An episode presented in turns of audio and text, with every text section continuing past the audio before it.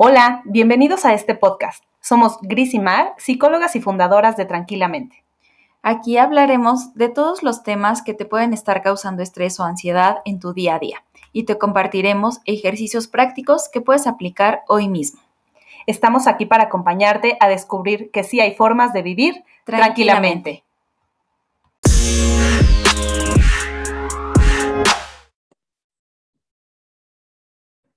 Hola, hola. Bienvenidos al episodio 26 del podcast de Tranquilamente.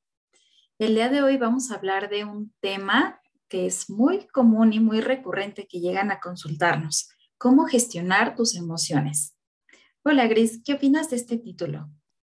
Bueno, pues creo que te iba a decir que hasta hace algún tiempo, pero creo que hasta este momento yo también me sigo encontrando muchas veces con emociones que no me parecen tan agradables y que quisiera eh, que no, sentirlas, pero justo hoy vamos a hablar de por qué gestionar las emociones en lugar de controlarlas, ¿no? Porque creo que existe mucho esto de quiero controlarlas y hoy vamos a hablar qué es lo más conveniente.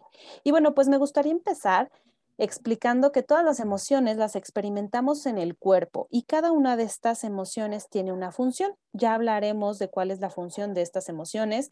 Eh, hay cinco emociones básicas, aunque hay libros que hablan de noventa y tantas emociones, pero bueno, hablaremos de las cinco principales. Y también me gustaría decir que no hay emociones buenas y malas, porque no podemos elegir tenerlas o no. Simplemente son emociones y dado que no podemos eliminarlas o hacer que se extiendan, lo que sí podemos hacer es simplemente gestionarlas.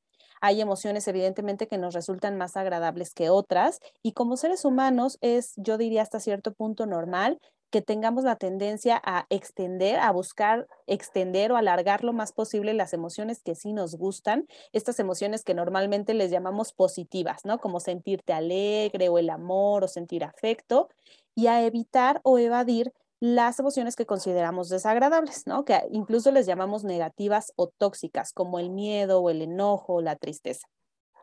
Y justo es desde esta etiqueta que les ponemos que nos relacionamos con ellas, ya sea desde el apego o desde el rechazo. ¿Qué opinas, Mar? Creo que es, es muy, muy común, ¿no? Muy, nos han enseñado mucho también hacer esta división de las emociones y bueno, creo que también eh, si es la primera vez que escuchas como esto de que todas las emociones eh, tienen una función o que a lo mejor no es que haya emociones positivas o negativas, te invito a que puedas como solamente escuchar y solamente como abrirte a la opción de poder encontrar una manera diferente de mirar lo que nos pasa, ¿no? Porque en realidad las emociones es una parte básica en nosotros como seres humanos, es ese motor que nos dirige hacia lo que nos sucede. Entonces es, es importante como poder quitarle estas etiquetas, ¿no? Y estos prejuicios que muchas veces tenemos. Y justo hablando como del tema de las funciones de las emociones, de cuáles son estas emociones básicas, vamos a ir hablando como muy puntualmente de estas cinco emociones básicas y ver de qué manera nos sirven. La primera de ellas es el miedo, el miedo nos sirve para protegernos, para mantenernos a salvo, para cuidarnos de los peligros. El, miedo es esa parte que se activa para poder cuidarnos cuando hay algo que nos esté amenazando o esté resultando peligroso a nuestro alrededor. Por otra parte, la alegría es una de estas emociones que todo el mundo quisiera tener todo el tiempo porque eh, parece que nos llena de energía y de motivación, nos hace ir hacia la consecución de nuestras metas, nos hace sentir con esta palabra que yo pongo entre comillas que es como felicidad, ¿no? La siguiente es la tristeza, que es una de las que más le huimos porque nos lleva mucho a estar solo con nosotros, a reflexionar, a ir hacia adentro para poder pedir ayuda y saber lo que necesitamos. Y por eso es tan importante darnos la oportunidad de sentirla y no querer de inmediato como cambiarla y dejarla ir, ¿no? Porque justo vamos a ver un poco qué pasa cuando queremos controlar lo que sentimos. La siguiente emoción es el enojo. Y esta emoción, aunque a muchos nos resulta amenazante, la realidad es que su función es poner límites, ayudarnos a decir que no o expresar cuando algo no nos parece adecuado o estamos en desacuerdo. Entonces nos ayuda justo a, marcar eh, cuáles son nuestros propios valores incluso.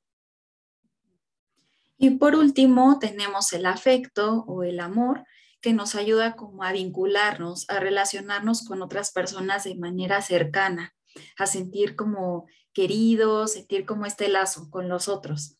Y eh, una parte muy importante ¿no? de este tema de las emociones es justo que pues su intensidad cambia, no siempre la sentimos de la misma manera, a veces es más, a veces es menos, en ocasiones una misma circunstancia nos puede detonar emociones diferentes, pero cualquiera que sea la emoción que sintamos, lo que experimentemos en ese momento, no es algo que esté en nuestras manos decidir si sentimos o no. Definitivamente. Y fíjate que ahorita que dices que no está en nuestras manos, a veces pensamos que sí, igual yo no sé de dónde, yo creo que es eh, pues algo aprendido, es algo cultural, en donde creemos que la inteligencia emocional, la famosa inteligencia emocional, parte de controlar las emociones, de manera que es muy común que lleguen con nosotras personas a terapia que una de sus preguntas es cómo puedo controlar mi enojo o cómo puedo dejar de sentir tristeza. Si te das cuenta, estas preguntas suponen que las emociones se pueden controlar, como decíamos hace un momento, ¿no? Como si pudiéramos prenderlas y apagarlas, si tuviéramos un interruptor y nosotros decidiéramos en qué momento se prende y en qué momento se apaga. Pero la realidad es que esa lucha contra las emociones es lo que realmente hace que se incremente la intensidad. Y aquí entra perfecto este, pues esta frase, ¿no? De lo que resistes, persiste entre más te evitas que sentirte enojado o experimentar la tristeza en ese momento, se acumula. Y en otras ocasiones hemos puesto como esta metáfora de la olla express. Si se va juntando ahí, va a llegar un punto en donde ya necesita salir de alguna manera y es a veces en donde ya sale de manera como desbordada, haciendo cosas o expresándose de maneras que nos hacen como no sentirnos cómodos con, esa forma de expresión. Por ello es tan importante que podamos sentirla y expresarla en el momento que surge, darle su lugar y darle este espacio. Y justo la clave que te vamos a compartir el día de hoy es una forma de relacionarte con tus emociones en donde te les das el lugar de experimentarlas, te permites observarlas sin ponerles un juicio o una etiqueta, no entrar en esta categoría de esto es bueno o esto es malo, que es lo que nos predispone a actuar de determinada manera o a evitar sentirla y que eso nos lleva a que se acumule. Entonces, bueno, pues la clave consta de cinco pasos, así que si tienes eh, dónde anotar, pues te recomiendo, aunque son sencillos de recordar, pues te recomiendo que los anotes. Em, bueno, el primero es hacer un alto ¿Qué significa esto? Pues la mayoría de nosotros cuando tiene una emoción de estas intensas o de las que catalogamos como desagradables, normalmente solemos reaccionar en automático. Entonces, hacer un alto y, significa literalmente dejar de hacer lo que estamos haciendo por al menos dos segundos, nos ayuda a tomar distancia, como hacer un paso hacia atrás y poder darnos cuenta que lo que está ahí es una emoción. El punto número dos es respira. Sí, a lo mejor suena muy básico, a lo mejor lo has escuchado muchísimas veces, pero realmente respirar te conecta con lo que está sucediendo en ese momento. Te lleva a vivir la experiencia presente con lo que sea que esté pasando, evitando ponerle como este juicio y también evita que se vaya como haciendo una historia en tu mente de lo que estás sintiendo. Solo te permite estar ahí con lo que está pasando. Bien, el tercer paso es nota. Como decíamos al principio, todas las emociones se experimentan en el cuerpo.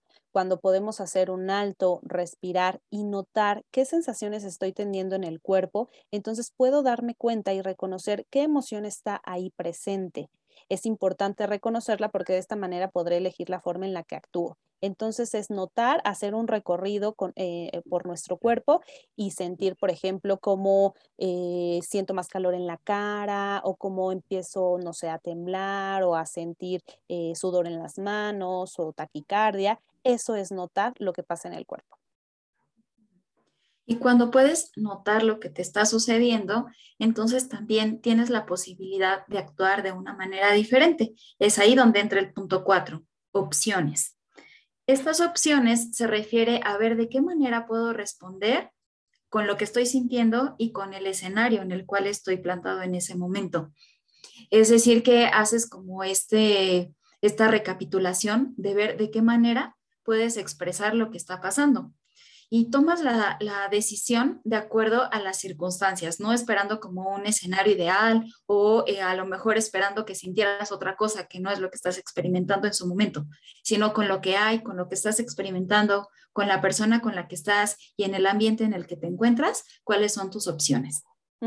Aquí puedes elegir, por ejemplo, eh, como decíamos, poner un límite, pedir un tiempo fuera para no tener una discusión en ese momento, eh, irte a algún lugar apartado, pedir ayuda. Aquí es donde tú decides qué es lo que estás necesitando en ese momento. Y finalmente está responder, que es llevar a cabo o actuar conforme a lo, a lo decidido en las opciones, conforme a la opción que consideres más conveniente. Y ojo que aquí estamos diciendo responder, significa actuar con conciencia, más que solo reaccionar y hacerlo de manera automática. Y bueno, pues nota que este ejercicio es para darle un espacio a la emoción más que para controlar la emoción.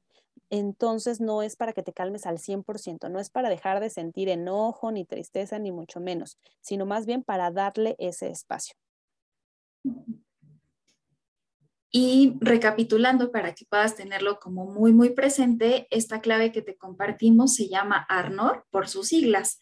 Alto, respira, nota, opciones, responde. Seguramente así te será más sencillo recordarla. Bien, y para ir cerrando, me gustaría compartirte que no puedes elegir la emoción. O sea, la emoción sucede de, de acuerdo a lo que tú percibes de una situación. Lo que sí puedes elegir es tu respuesta y esa solo la vas a elegir si te das la oportunidad de experimentar la emoción. Entonces, a diferencia de lo que nos han dicho por muchísimo tiempo de controlar las emociones, eh, yo te diría controlar solo nos va a meter en problemas. Lo que puedes hacer es darle la oportunidad, escuchar qué te está diciendo esa emoción y entonces actuar conforme a las opciones que, que mejor te parezcan. ¿Quieres cerrar con algo más? Y justo retomando esto último que comentas, Gris, ver que las emociones son mensajeras que te ayudan a identificar lo que necesitas en ese momento, con lo que sea la vivencia que estés experimentando.